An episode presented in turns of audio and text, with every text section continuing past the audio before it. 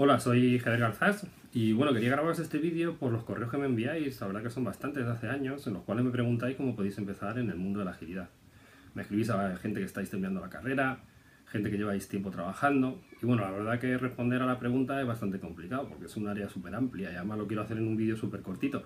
Entonces seguramente ya como disclaimer os diré que me voy a dejar un montón de cosas, pero intentaré por lo menos que dejaros algunos consejos que a mí me parecen esenciales. Entonces, el primero de ellos, que a mí me parece fundamental, es que leáis. Leer, leer mucho y nunca dejar de leer. Leer siempre. Porque cuando leéis estáis cogiendo información y conocimiento de gente con la que nunca, probablemente nunca vais a hablar. Y leer es la manera en la cual pues, podemos aprender de otras personas. Y de hecho, para mí me parece algo fundamental y en mi opinión, en mi humilde opinión, que puede ser discutible, es lo que hace y lo que diferencia a gente que yo veo que tiene unos fuertes conocimientos y unas raíces sólidas en el mundo de la agilidad y gente que se queda en algo más superfluo. Entonces, iros a las raíces del movimiento. No podéis despuntar o ir fluidos en este área si no conocéis el cómo nace el movimiento y los trabajos que lo originan. Iros a leer libros del siglo pasado, libros que yo no entiendo, pero hay muchísima gente que desconoce. Y son antiguos, llevan ahí muchísimo tiempo. Os voy a dejar unas cuantas referencias de lo que a mí me parece más esencial y seguramente me dejaré un montón. Pero bueno, por dejaros alguna, yo creo que es fundamental que leáis todo lo de Stream Programming. Stream Programming no está muy de moda, están mucho más de moda otros frameworks como Scrum, quizá porque Stream Programming no llegó a caer bajo las redes de la industria de la certificación, pero me parece súper fundamental que leáis todo lo que hay sobre Stream Programming. Hay algunas personas que, entran en agilidad y no, no son técnicos, pero aún así yo creo que deberíais acercaros a todo lo que podáis a la parte de programación si os pilla muy lejos, pues hasta donde podáis llegar, pero intentad llegar ahí, intentar entrar, porque todo esto nace en la programación. Tengo aquí una copia de, mi Stream Programming, este es el libro con el que yo empecé. Es un libro, bueno, esta es mi copia, que lo tengo mucho cariño porque de hecho lo tengo firmado, yo suelo firmar los libros para luego recordar la fecha en la cual pues, me hice con ellos. Y esta es mi copia del 2001.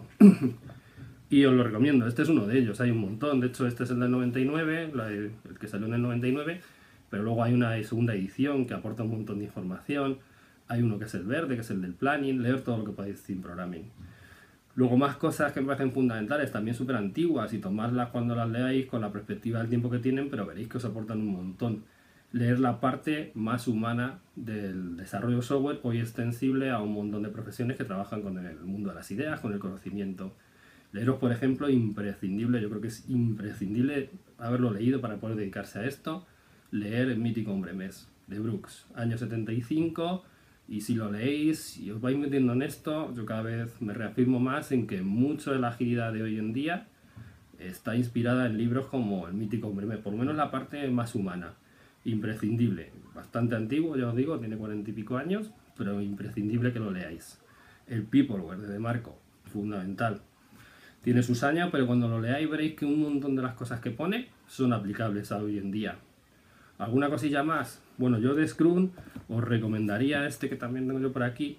A mí me gusta mucho, es un libro de Sutherland y me gusta mucho porque cuenta, más allá de lo que podéis encontrar en la guía de Scrum, os cuenta un montón de cosas de por qué, se, qué se llegó a esas buenas prácticas que hoy podéis encontrar en Scrum.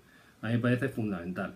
Y alguna cosilla así más que me parece antigua también y tenéis que tomarla con perspectiva. Las cosas han evolucionado mucho, pero como os estaba comentando, yo enfatizo mucho que tengáis unas raíces muy fuertes y que, en mi opinión, es lo que diferencia hoy en día cuando yo me encuentro con un profesional que digo tiene fundamento, tiene potencial, tiene futuro o solidez, de alguien mucho más superficial.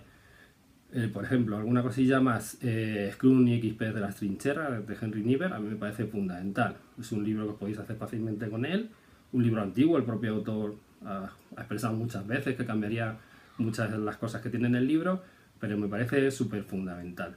Y alguna cosilla más, fijaos que todas las referencias que estoy dando son pre-ágil, o sea, el manifiesto ágil es del 2001 y todos los libros que os estoy citando son de antes del 2001, pero son las bases, es el fundamento, es lo que nos ha llevado a hoy la agilidad que tenemos.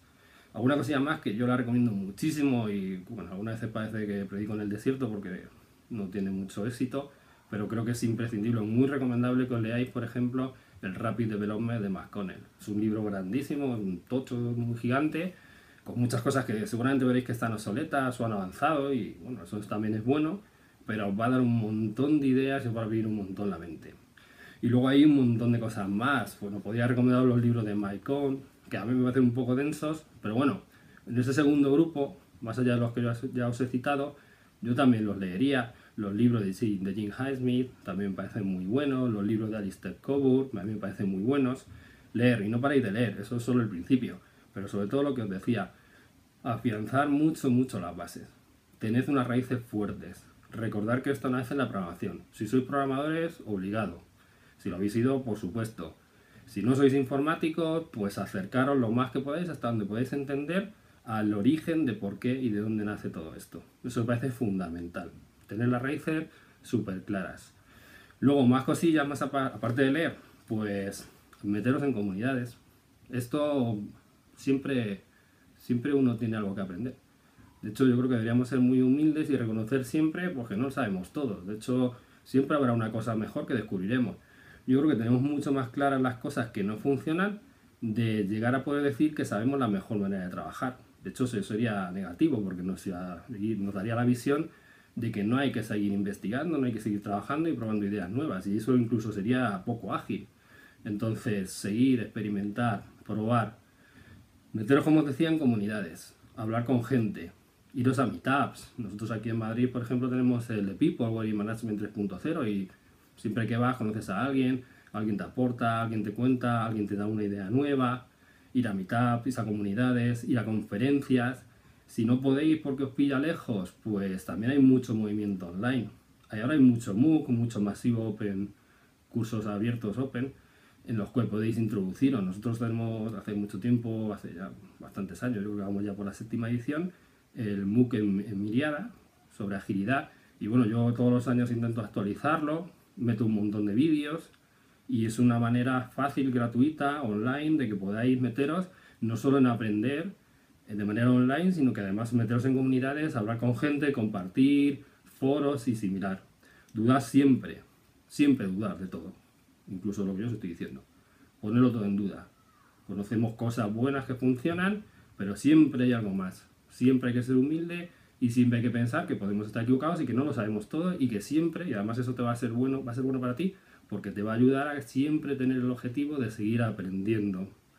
Y luego también te recomendaría otra cosa, aparte de leer, aparte de meterte en foros, en comunidades, aparte de hacer formación online, te recomendaría que escribieras, no solo que leas. Yo creo que una de las cosas que a mí más me ha ayudado, perdón, cuando empecé con el blog, es eso, el haber escrito, el coger el hábito de escribir.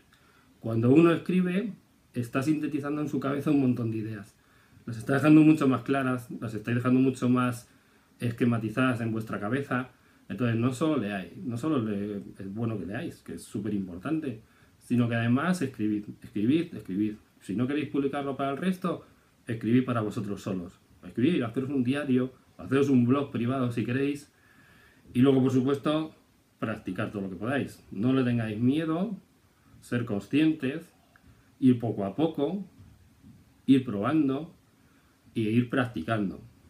Siempre llevar esas 3, 4, 5 consejos, en mi opinión, que creo que son fundamentales. No parar de aprender, no parar de leer, sintetizar escribiendo, practicar, dudar siempre si sabemos lo mejor, nunca tener esa seguridad de que ya lo sabemos todo y siempre ser humildes y siempre seguir trabajando. Practicar, practicar, practicar y no le tengáis miedo, probar cosas nuevas y seguir trabajando.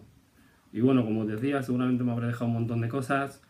Espero haberos ayudado y, bueno, yo en el blog tengo un montón de posts, podéis leer un montón de cosas, podéis meteros en los meetups, podéis seguir leyendo y bueno, y cualquier cosa que tengáis, pues hablamos.